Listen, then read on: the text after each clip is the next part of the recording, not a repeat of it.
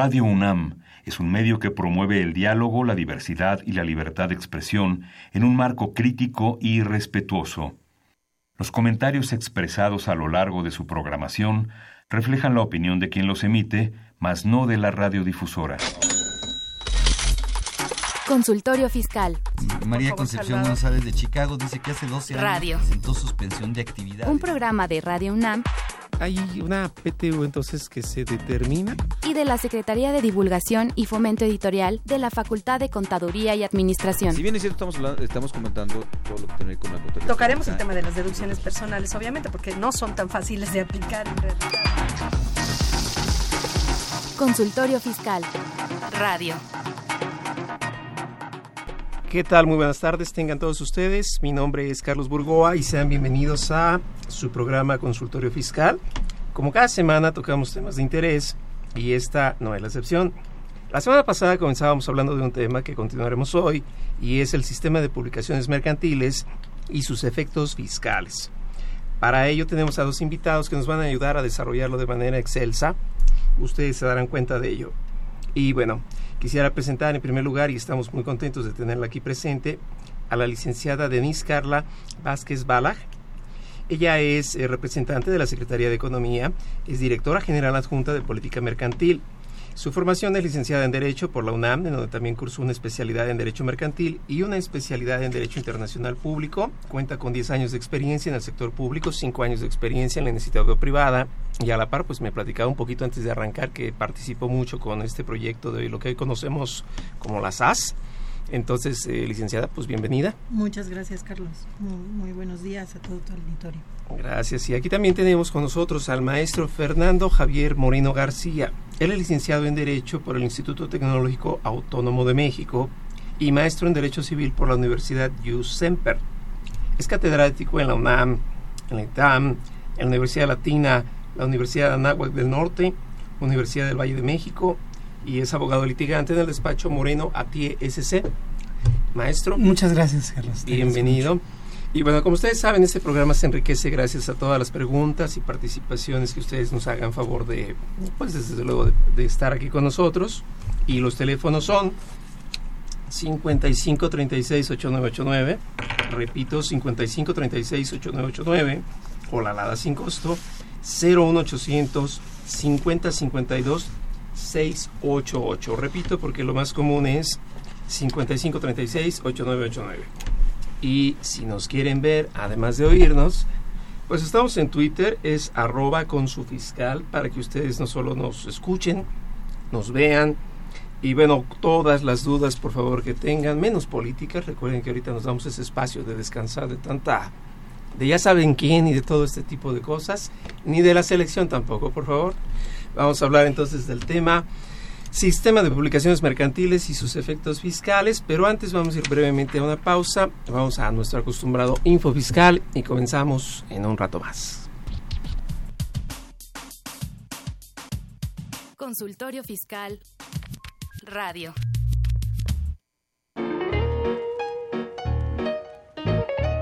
El físico atrae, pero quien resuelva tus problemas fiscales, ay, enamora.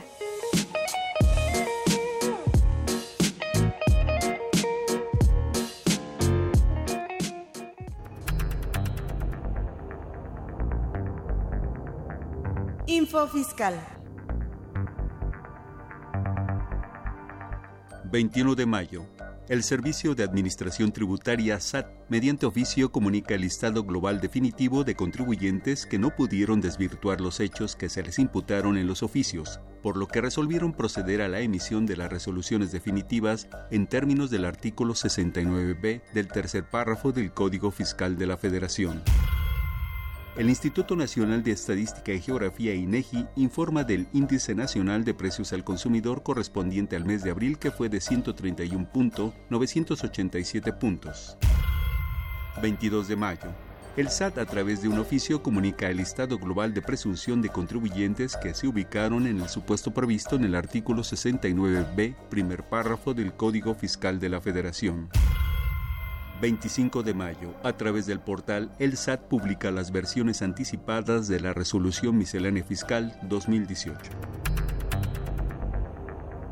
Info Fiscal.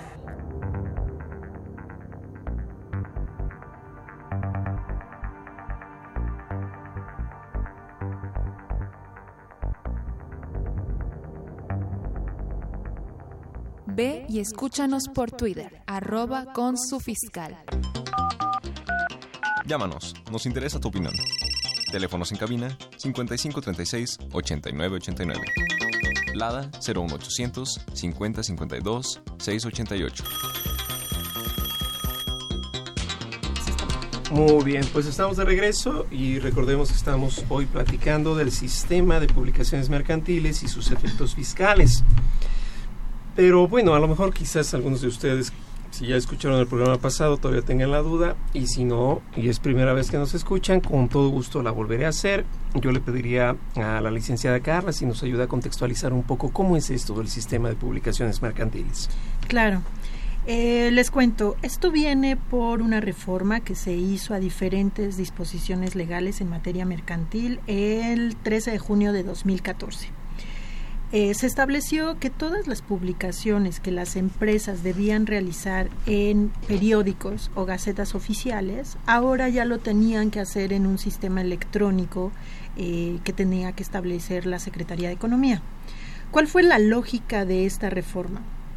Detectamos que aproximadamente una empresa, si realizara eh, al 100% las publicaciones que tiene como obligación de llevar a cabo durante un año, más o menos tendría un costo o tenía un costo de 50 mil a 300 mil pesos, dependiendo el tamaño de sus publicaciones, si lo realizaba en periódicos oficiales.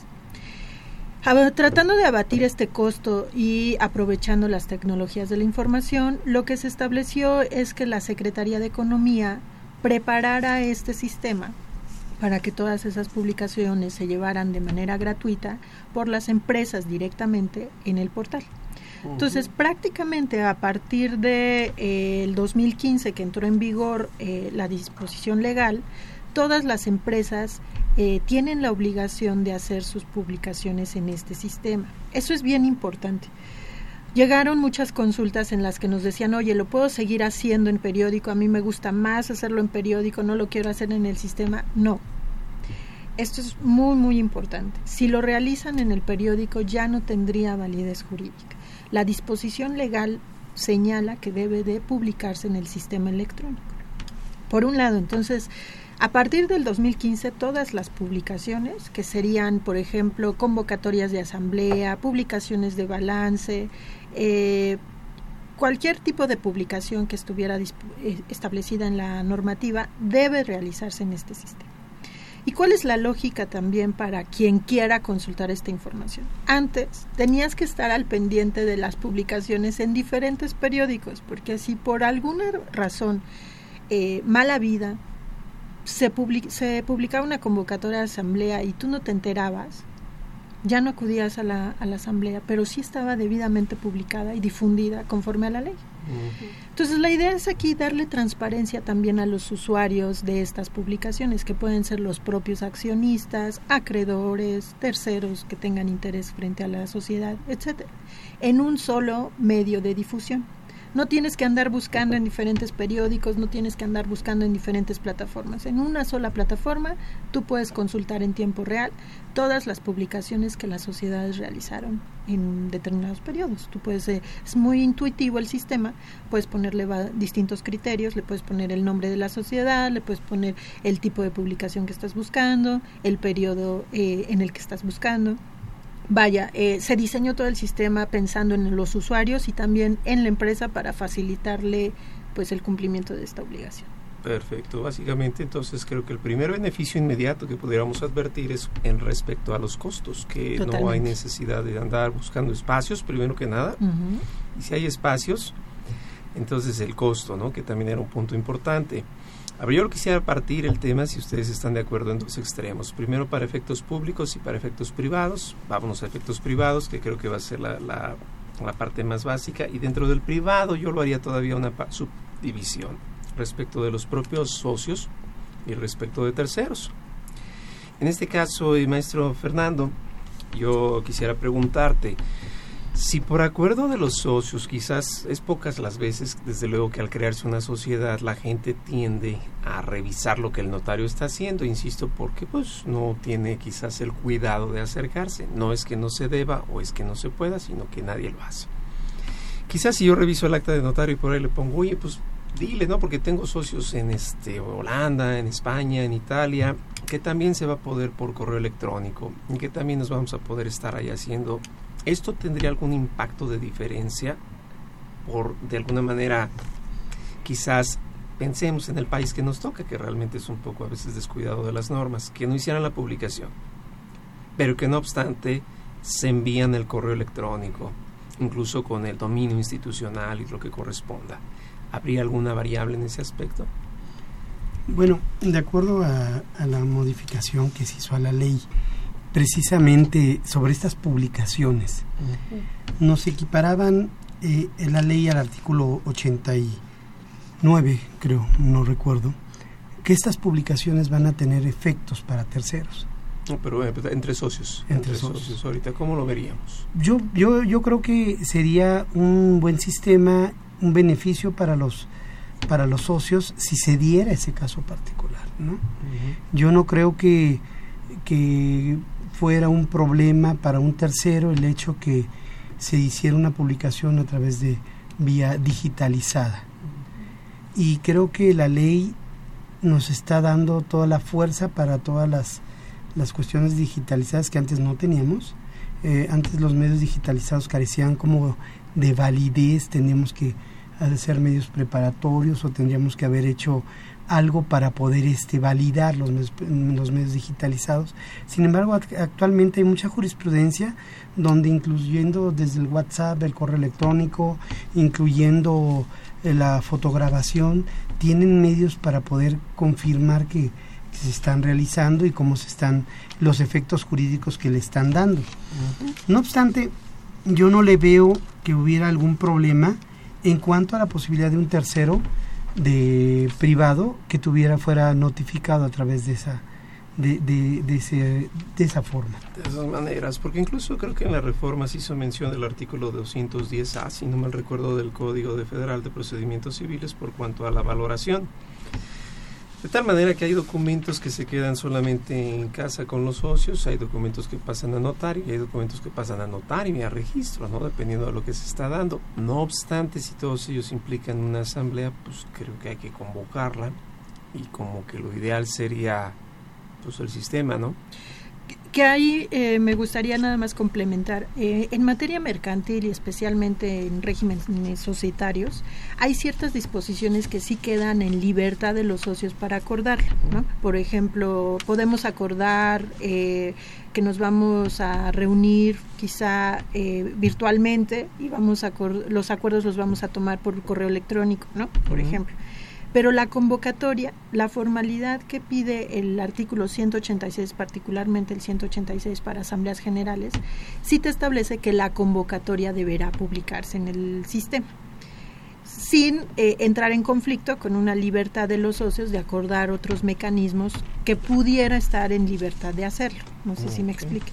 Entonces, eh, habría que ir viendo disposición por disposición si fue sin perjuicio de lo que se establezca en los estatutos o se trata de una disposición obligatoria que directamente la, el artículo, el precepto legal te hace referencia que esa es la forma de, llevarlo a cabo, ¿no? A través del sistema. Exacto, como que cualquier cosa que se acuerde pareciera más bien ser complementaria, pero la base principal pues es que aparezca precisamente en el sistema para que tenga pues yo no diría, vamos, el contexto total, ¿no? Simple, es un efecto de forma finalmente, ¿no? Para que tenga un indicio fundado de que la cosa por lo menos ahí va, ¿no? Quién sabe si lo que se acordó fue lavar dinero o no, pero eso es otro tema, ¿no? Sí, y eso es bien importante, que bueno que lo tocas. El acto no se, no, no se está legitimando o no se entra al fondo de lo que se está publicando sí, porque está la libertad de los socios. Exacto. Es solamente el conducto, ¿no? Por el cual se puede de alguna manera... A ver, esta sería la, la, pregunta que yo creo que empieza a rozar ambos extremos, tanto el civil como el público. El efecto de fecha cierta, que muchas veces se adjudica a una escritura de notario, ¿tendría en este caso una cierta referencia? No, desde mi punto de vista, eh, lo que te va a dar este sistema es la fecha cierta de la publicación. Así es. Sí, porque la gente cree que sube las asambleas. No, no hay Nadie te va a hacer, ¿no? Y además hay asambleas que no se van a subir por el contenido, ¿no? O por los efectos que pudiera tener que otra persona lo supiera, o la competencia, o tus mismos proveedores. Entonces a veces no se puede poner todo lo que se dice en la asamblea. De hecho, había una duda que circulaba en la gente que si esto violaba lo que era la protección de datos personales, pero... No, yo, yo, yo creo, finalmente eh, la ley de protección de datos personales en manos de sujetos obligados que nos regula a nosotros establece que serán eh, pues de libre consulta todos aquellos datos que obren en registros públicos. y, y, este tiene esta característica, este sistema de publicaciones electrónicas eh, de sociedades mercantiles tiene esta, es público, es gratuito por disposición legal.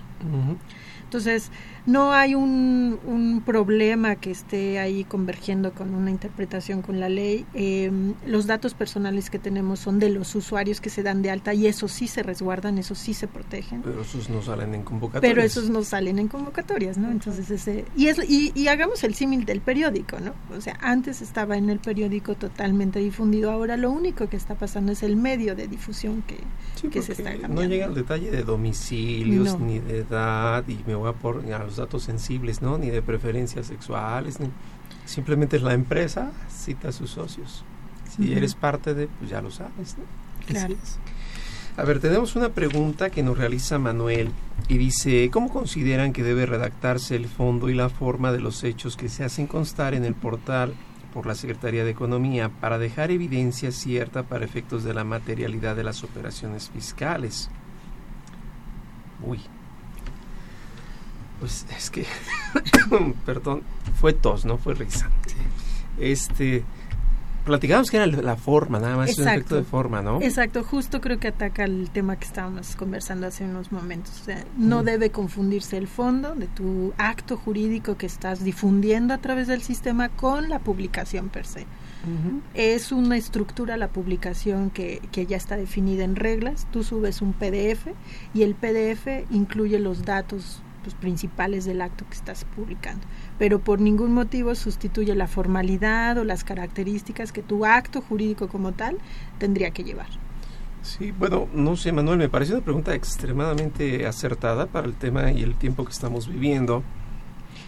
Si yo convoco a una asamblea en la cual se va a acordar que se realizará un préstamo recurrente, lo que llamamos lo que es cuenta corriente, ¿no? Conforme a la legislación mercantil, la de títulos y operaciones de crédito y el cuenta corrientista y todo lo demás, ya sabemos, empieza a generar. ¿De dónde sale el fondo o en realidad si se está llevando a cabo la operación? Pues es algo que no alcanza a verse en la convocatoria, ¿no? Eso es un tema que... Y aún, aún llevado a notario, créanme que si al notario le piden protocolizar un delito, con gusto lo cobra, ¿no?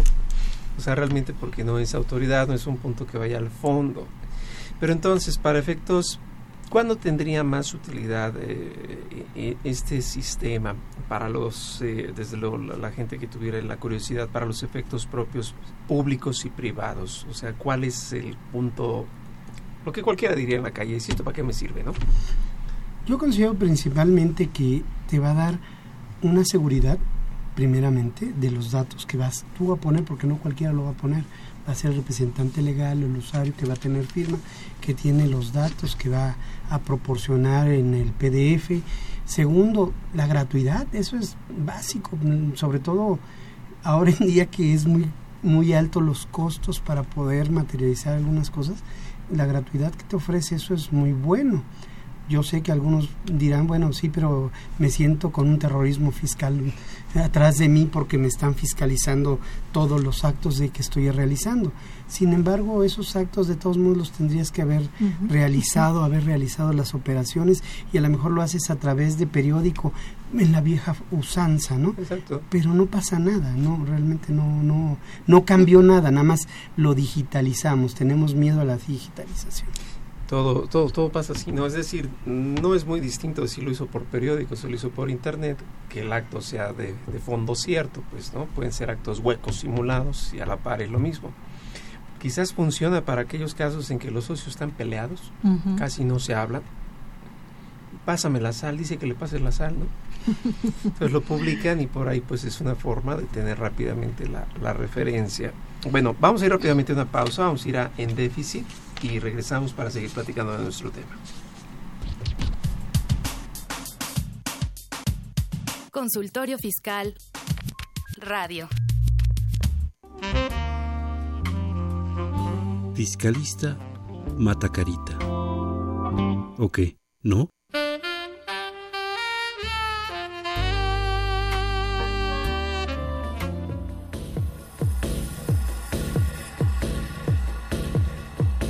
En déficit. Con José Silvestre Méndez.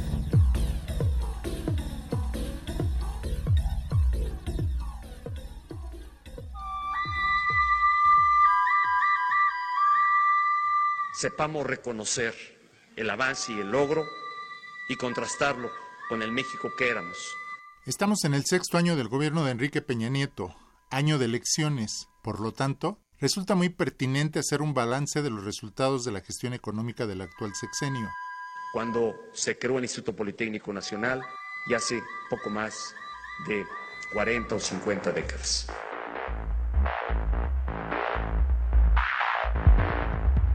Es necesario realizar un análisis crítico de la aplicación de medidas de política económica y sobre todo de sus resultados, lo cual realizamos en dos programas con datos del INEGI y Banco de México. Lo primero que destaca es el bajo crecimiento de la economía del país. En efecto, Dicho crecimiento promedio anual en los primeros cinco años del sexenio de 2013 a 2017 es de apenas 2.5% del Producto Interno Bruto, PIB, crecimiento considerado mediocre, muy bajo, sobre todo si lo comparamos con las promesas de campaña de Peña Nieto, quien afirmaba que la economía crecería más del 6% anual en su gobierno. También hay que tomar en cuenta que cuando publicitó sus llamadas reformas estructurales, también se anunció un espectacular crecimiento económico de más del 6% anual del PIB lo cual no ocurrió. Es decir, antes de que concluya el sexenio, afirmo que las mal llamadas reformas estructurales son un fracaso por los resultados que en materia de crecimiento arrojan. El sector agropecuario, que incluye agricultura, ganadería, silvicultura y pesca, tuvo un crecimiento promedio anual de 3.1% en el periodo analizado, sin el apoyo gubernamental. Es decir, este sector creció más que la economía en su conjunto.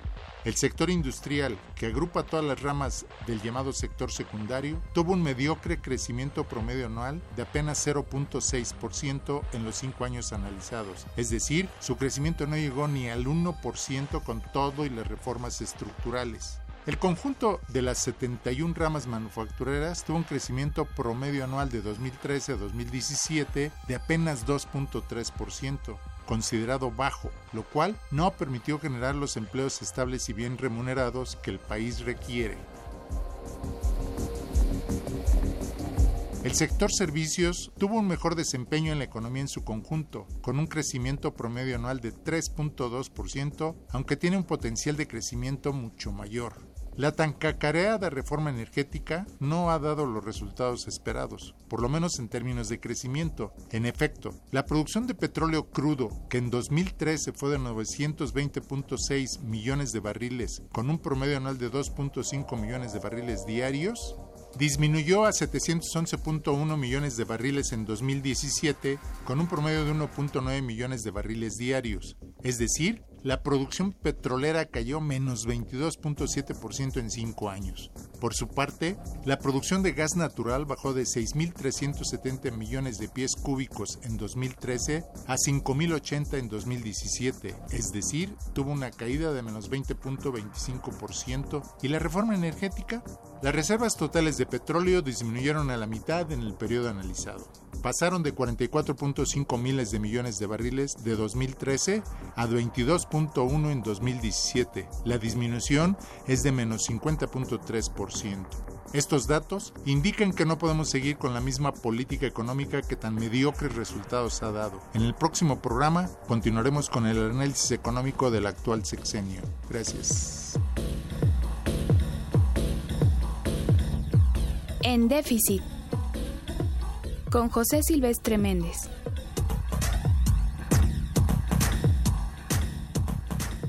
Arroba con su fiscal. Llámanos, nos interesa tu opinión. Teléfonos en cabina 5536 8989. Lada 01800 5052 688.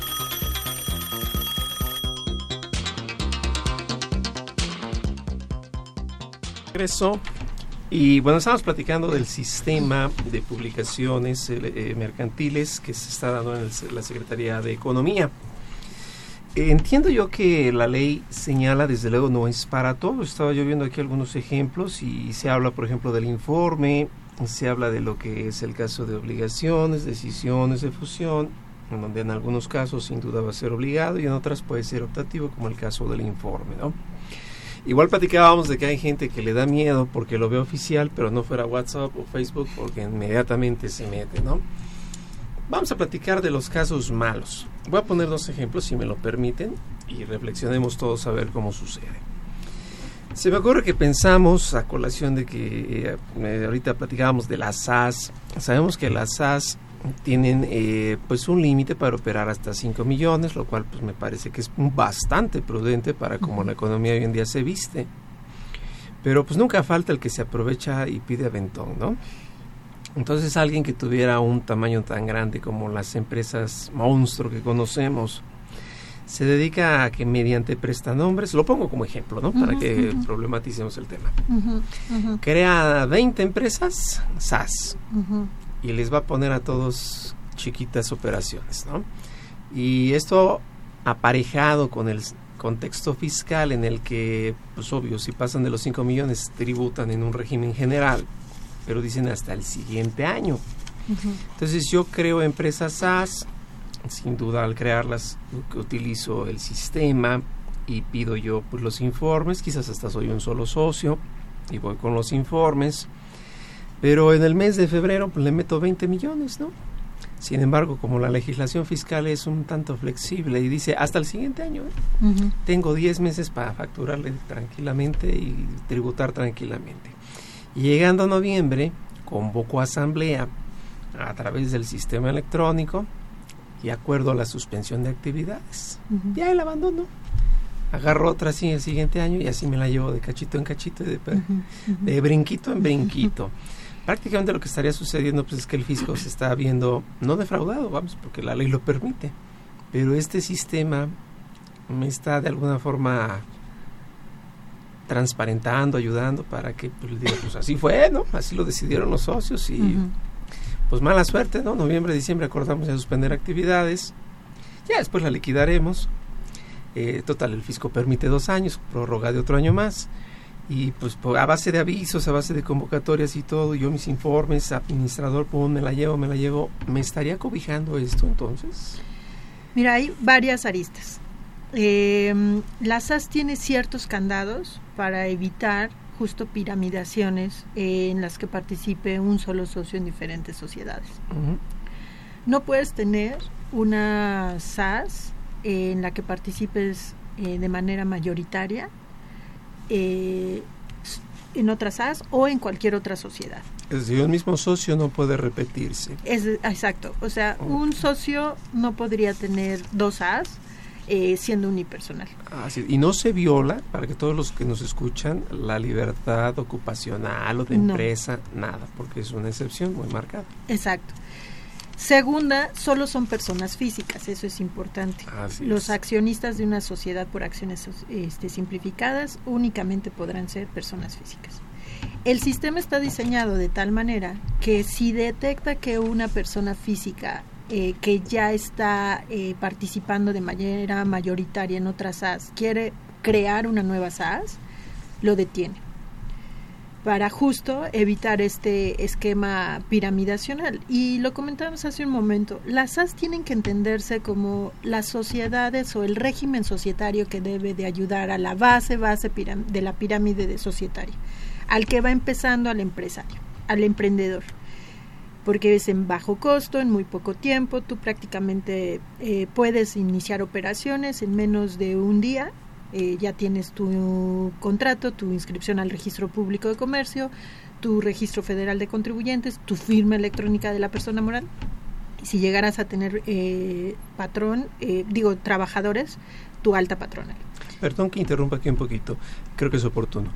Eh, por ejemplo, en la práctica que se ha dado mucho con el régimen de incorporación fiscal, que le hablan al chofer, que le hablan al jardinero y por dos mil pesos, ya sea que votes por un partido o te haces socio de estas, y dado que las SAS tiene ese alejamiento que quizás el notario sí es sensible de ver la identidad de las personas, es decir, alguien obvio, con mala intención, aprovechándose de esta, yo lo veo coincido con ustedes, o sea, la gratuidad es algo que es invaluable.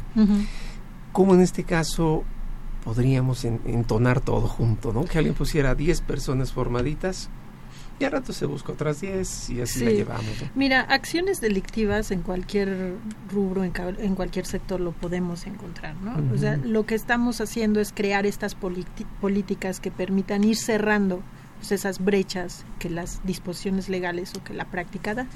En principio, cualquier persona que requiera eh, constituir una SAS debe contar con una firma electrónica avanzada. ¿Eso qué significa? Que ya acudió al servicio de administración tributaria, ya dejó sus biométricos, ya fue una persona identificada por un funcionario público y a la cual le están dando un certificado digital.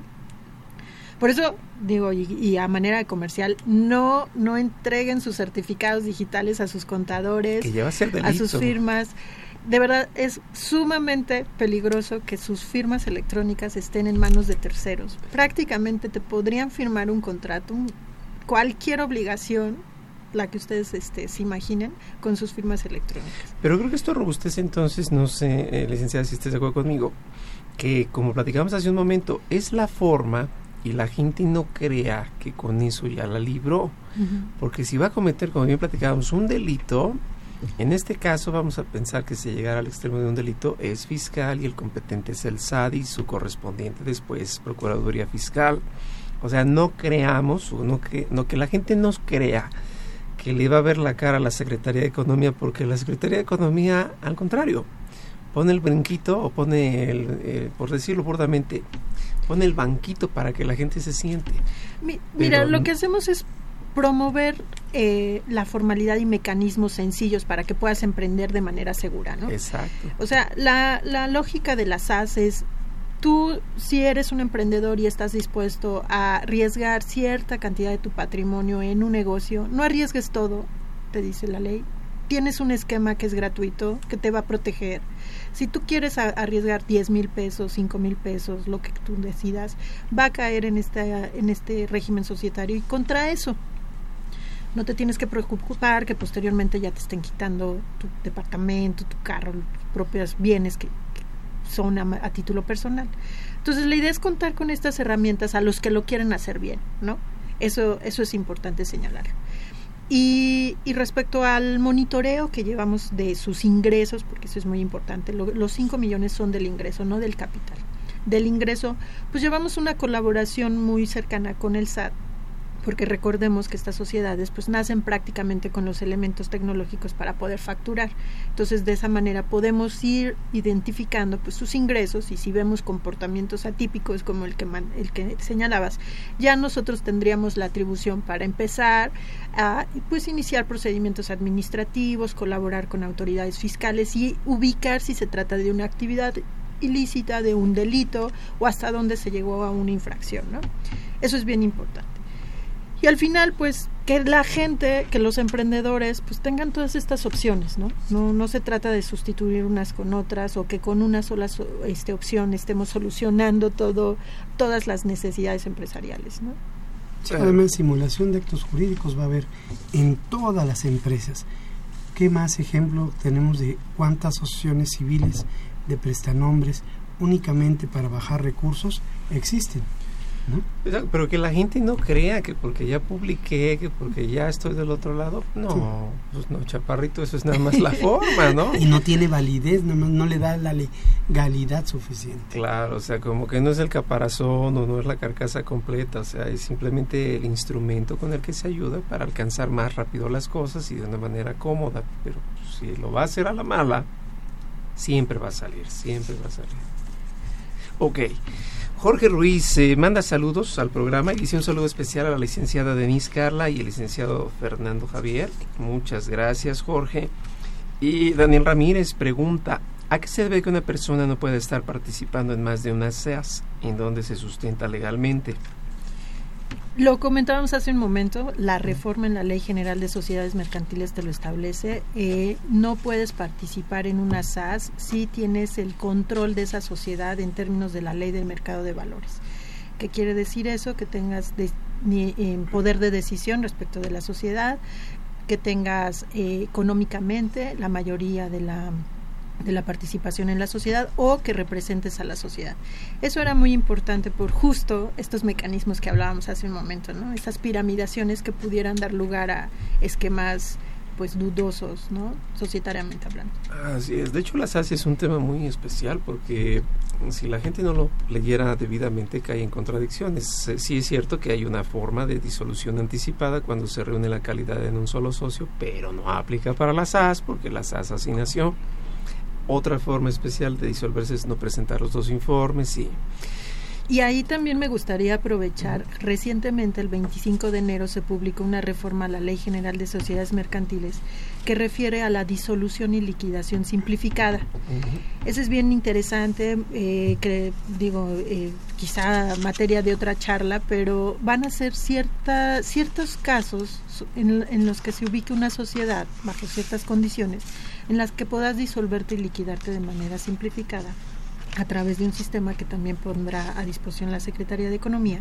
Y justo también contempla ciertos candados para no dar lugar a estas em, creaciones de empresas y que al día siguiente se disuelvan o se liquiden.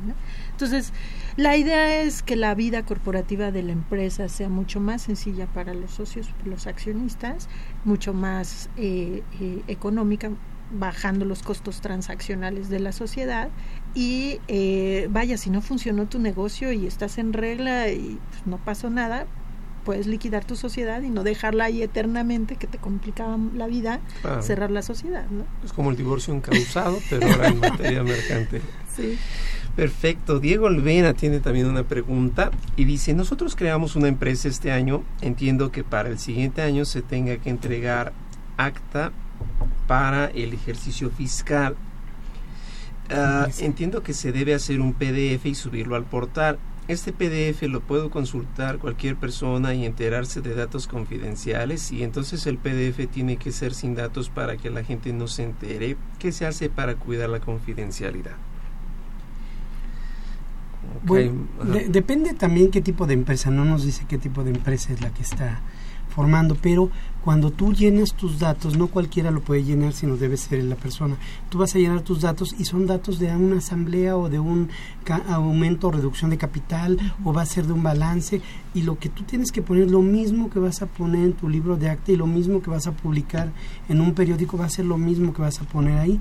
Mm, sí se tienen que poner, pues, quiénes son los socios, los nombres de los socios. Sí, efectivamente, sí se tiene que poner este, algunos otros datos para identificar quién está votando, quién están haciendo las cosas, pero, pero la confidencialidad está garantizada en la ley y nadie se la va a violentar. ¿no? Perfecto, tenemos una pregunta del público, una llamada. Sí. Bueno. A ver, ¿quién nos llama? Gerardo Diseño. Gerardo, ¿cómo estás? No sé si tengas alguna pregunta para nuestros invitados. Sí, sí, sí, claro. Tengo una, tengo una duda de todo lo que han comentado. La Secretaría de Economía implícitamente podría vigilar el cumplimiento de las obligaciones fiscales de una sociedad en conjunto con el con el servicio de, administración tributaria. La pregunta es entonces si la Secretaría de Economía podría vigilar en conjunto con el SAT la, el cumplimiento de obligaciones fiscales, ¿cierto? Sí, así es, implícitamente. Gracias, Gerardo. Eh, evidentemente la Secretaría solo puede actuar en el ámbito de sus atribuciones, eh, no en materia fiscal. Sin embargo, eh, las obligaciones de publicaciones eh, de sociedades mercantiles pudieran tener una connotación fiscal, que era lo que estábamos platicando hace un momento, que es el balance de las sociedades, si deciden publicar los estados financieros, etcétera, los ingresos de las sociedades. Esas obligaciones están establecidas en disposiciones mercantiles, pero sí pudieran llegar a tener un tinte fiscal. ¿no? Porque son ingresos, yo como corroboro información, pues podría compartir información con el SAT, que es distinto, compartir información con el SAT en ejercicio y en auxilio de mis atribuciones como Secretaría de Economía, que yo ejecutar una facultad propia del SAT. Ah, no, no, sí, sí. Sería en Sí, ese mar, en ese contexto. Sí, claro, claro. Muchísimas gracias. Perfecto, Gerardo, no sé si con eso queda listo o algo más.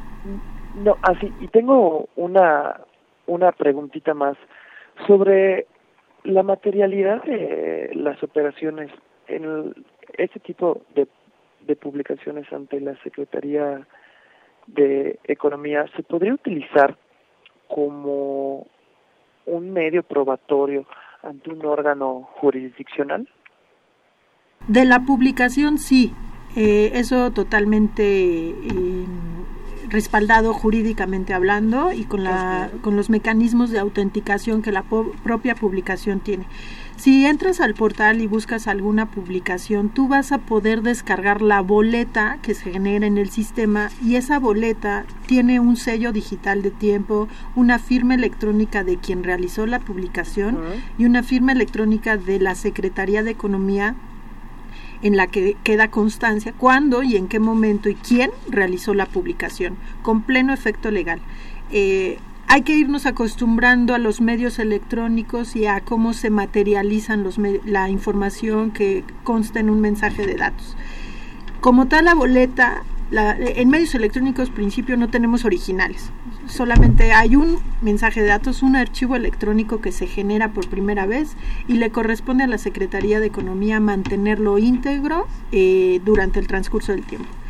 Si tú quisieras consultar eh, una publicación y obtener la boleta, lo que vas a obtener y si la imprimes es una representación gráfica de lo que se inscribió se publicó en el sistema de publicaciones electrónicas.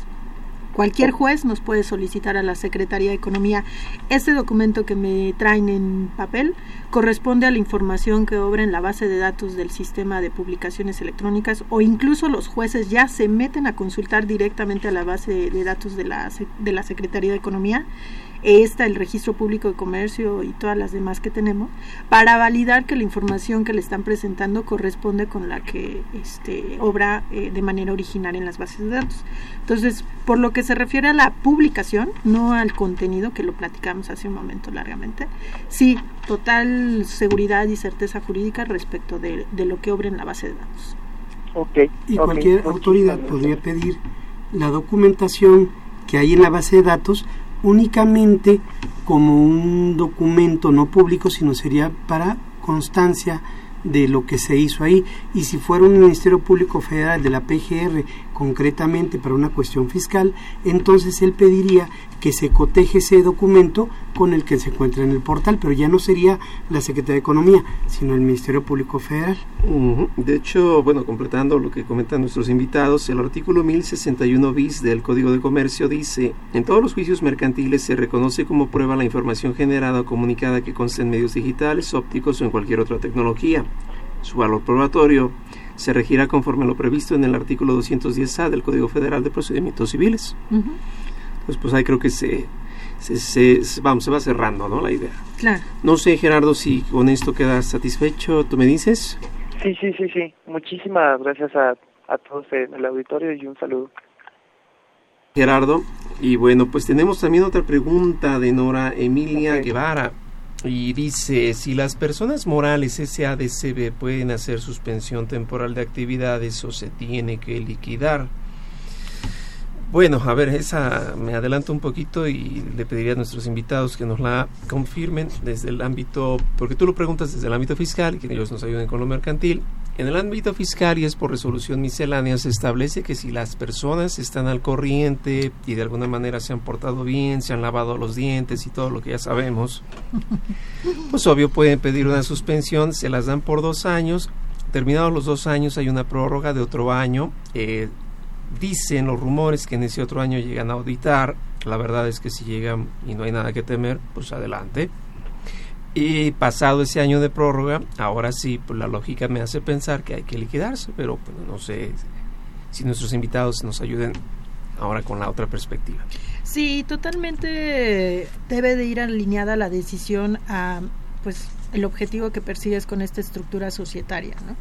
Si tu interés es dejarla en suspensión porque va a suceder algo en ese en ese periodo eh, para poderla relanzar o para eh, pues, continuar con el negocio, etcétera, es una decisión personal de, de los accionistas. Si el interés es disolverla porque eh, pues ya no existe ningún pues a lo mejor objetivo en común entre los accionistas, ya me peleé con el accionista o ya no quiero saber nada de esta sociedad, pues quizá lo, el camino más fácil sea acordar la disolución y liquidarte. Y por eso les platicaba eh, hace un momento de, de una iniciativa muy importante que salió este año, que entra en vigor el 25 de julio si no tienes ninguna eh, ninguna obligación pendiente con terceros ni con tus acreedores estás dos años sin operar no has facturado etcétera pues una serie de condiciones pues puedes optar por esta disolución y liquidación simplificada o la tradicional eh, al final es, es un, un poco el, el, proceso es exactamente el mismo solamente se, se evitaron algunos eh, intermediarios en, eh, en, el, en el mecanismo de formalización pero esto va a depender totalmente de hacia dónde queremos llevar esta sociedad, si todavía me funciona para mis intereses o no. Perfecto, bueno, vamos a ir a un corte brevemente para saber qué nos trae esta quincena nuestra revista Consultorio Fiscal y regresamos. Ah, perdón, me dicen que seguimos. Bueno, si quieren saber qué dice la revista, entren a internet y ya que estamos por ahí de paso ven el sistema que estamos comentando. No, y lo que decía Carla, efectivamente este nuevo procedimiento de, solución y liquidación va a establecer la posibilidad de que después de dos años de una suspensión lo puedas hacer más rápido, ¿no? Si no has tenido ninguna facturación, si no has hecho ningún movimiento. Es que yo creo que la gente pierde de vista, pues bueno, también los medios de comunicación, a veces algunos tendenciosos, otros amarillistas, como que no ayudan al conocimiento de la gente.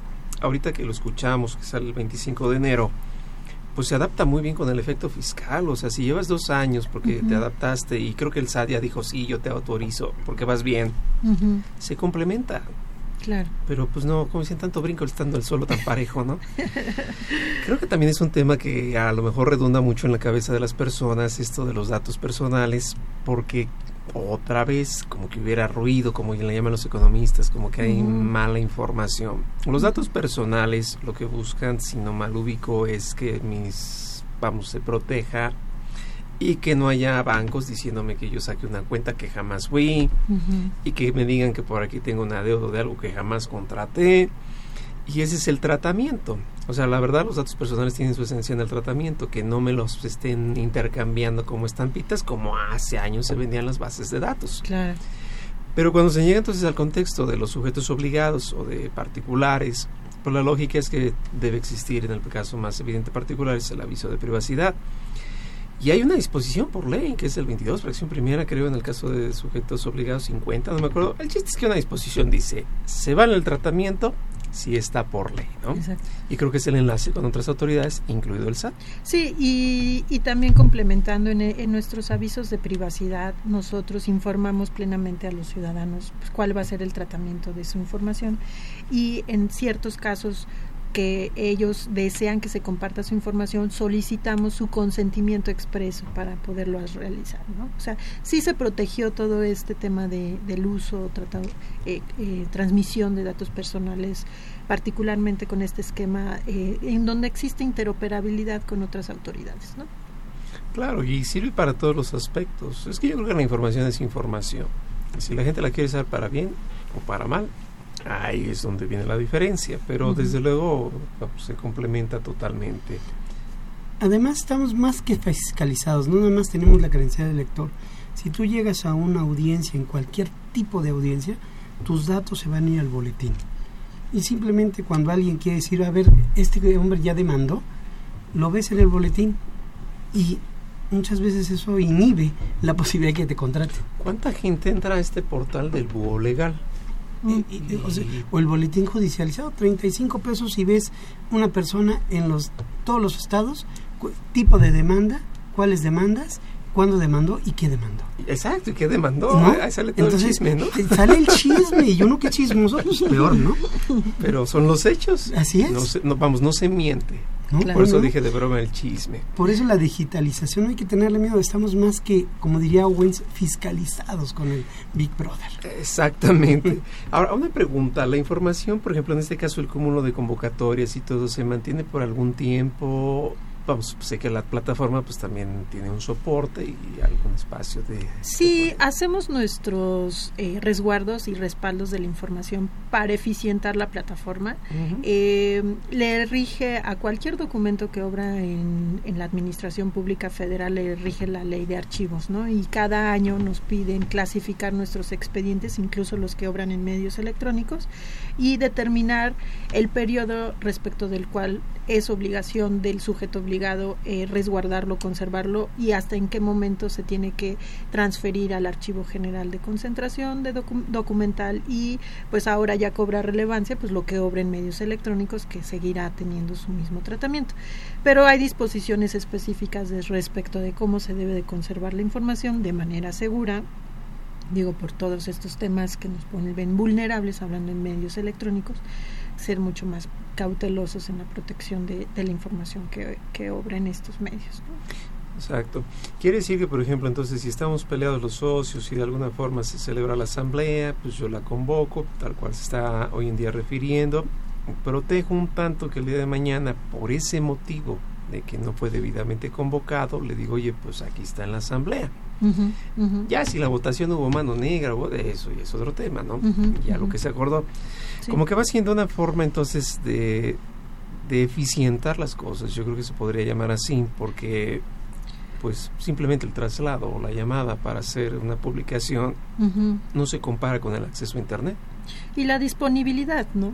Si en un futuro eh, deseas comprobar que efectivamente realizaste la convocatoria conforme a la ley, pues tendrás un mecanismo fácil para demostrarlo.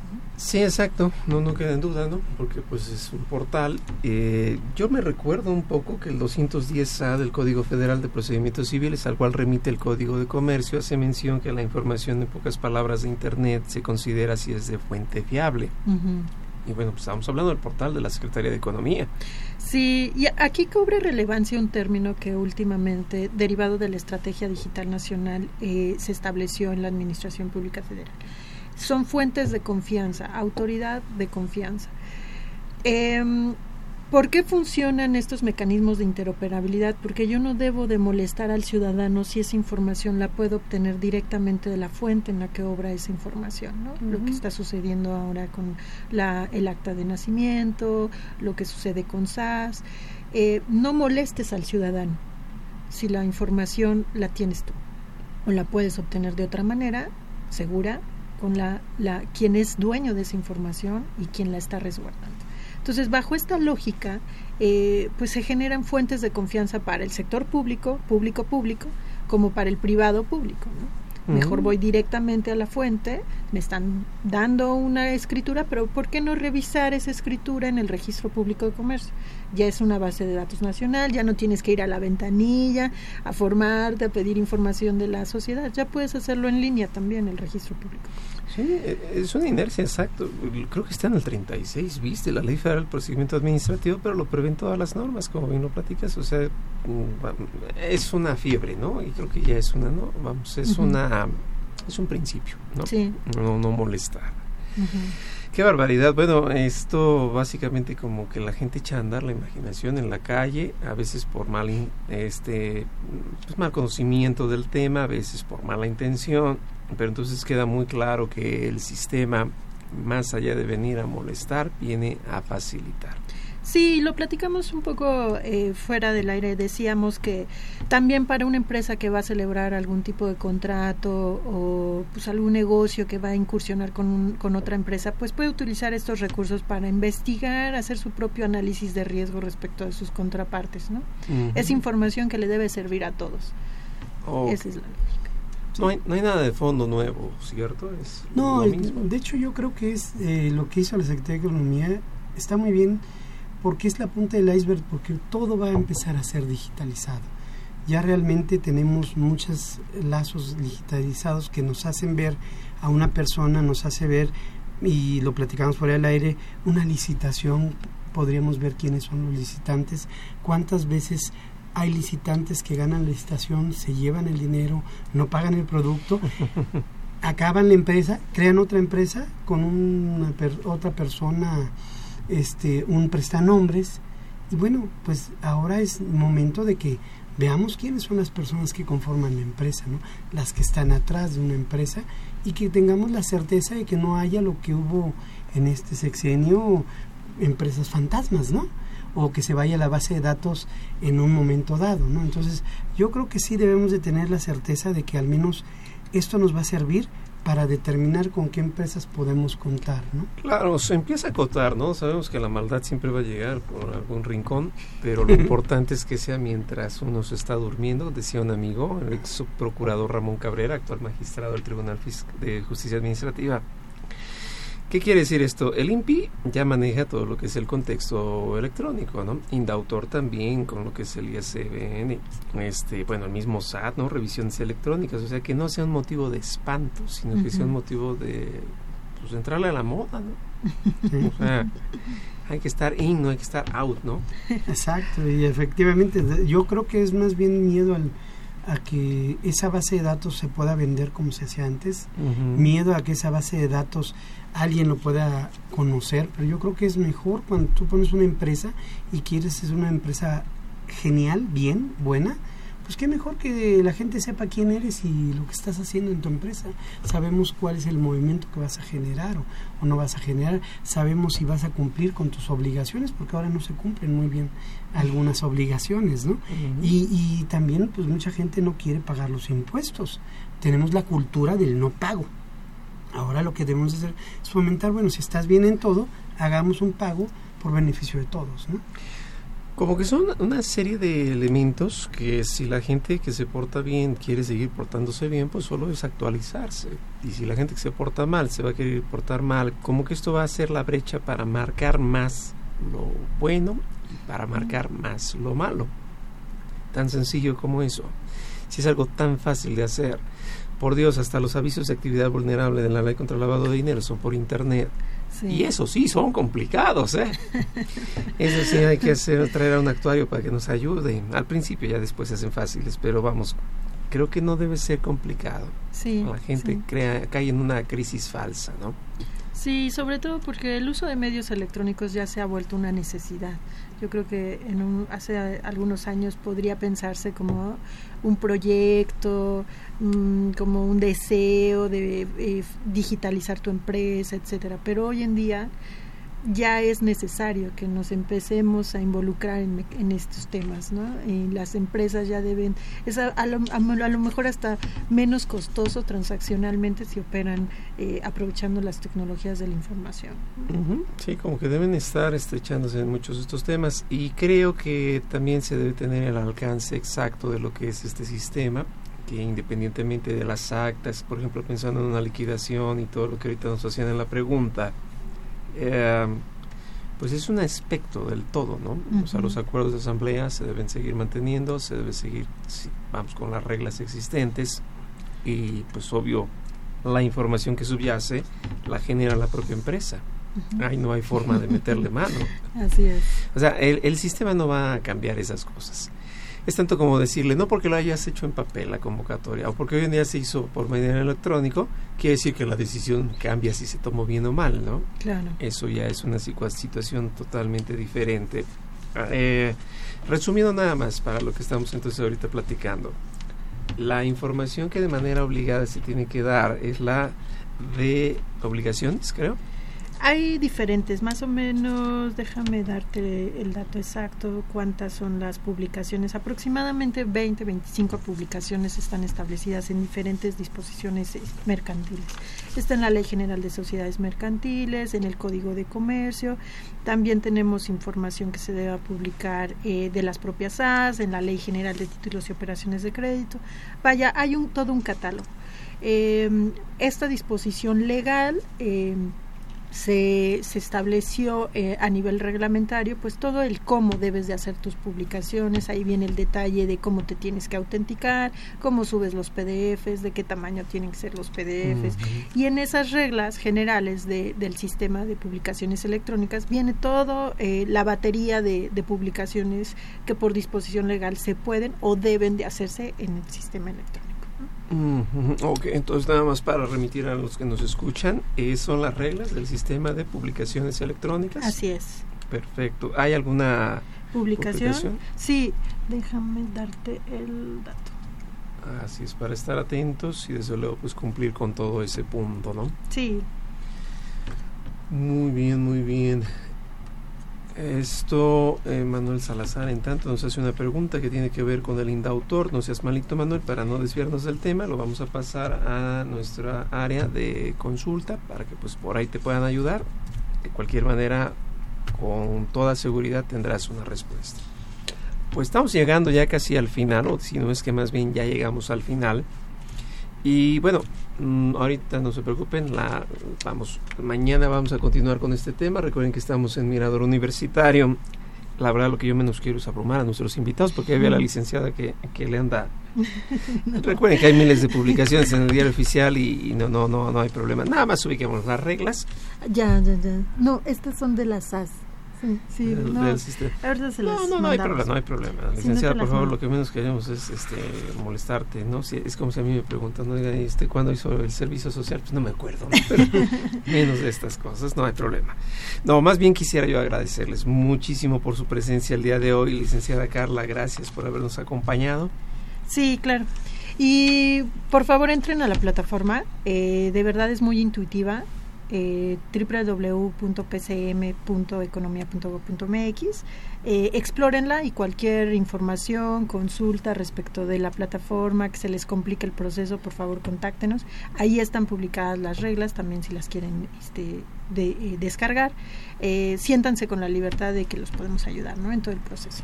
Muchas, muchas gracias. Maestro Fernando, gracias por haber estado con nosotros. Muchas gracias, agradezco sobre todo la invitación y me encantó el tema. Claro que sí. Mañana se sigue tocando. Recuerden, Mirador Universitario, pues de momento les platico. Esta fue una producción de Radio UNAM. Eh, director general Benito Taibo, director de la Facultad de Contaduría y Administración de la UNAM, maestro Tomás Humberto Rubio Pérez, secretaria de Divulgación y Fomento Editorial de la Facultad de Contaduría y Administración, el doctor José Ricardo Méndez Cruz. Y en los controles estuvo Socorro Montes, en la producción por parte del Departamento de Medios Audiovisuales de la Facultad de Contaduría y Administración, Nezualco Tejara, Juan Flandes, Salma Villegas, Tania Linares, Alejandra Rubalcaba, Valeria Revelo, Bárbara Craules y Bernardo Santiago. Gracias a todos por habernos oído y pues nos vemos a la que sigue. Que pasen muy buena tarde. Hasta la Consultorio Fiscal. Un programa de Radio UNAM y de la Secretaría de Divulgación y Fomento Editorial de la Facultad de Contaduría y Administración. Consultorio Fiscal Radio.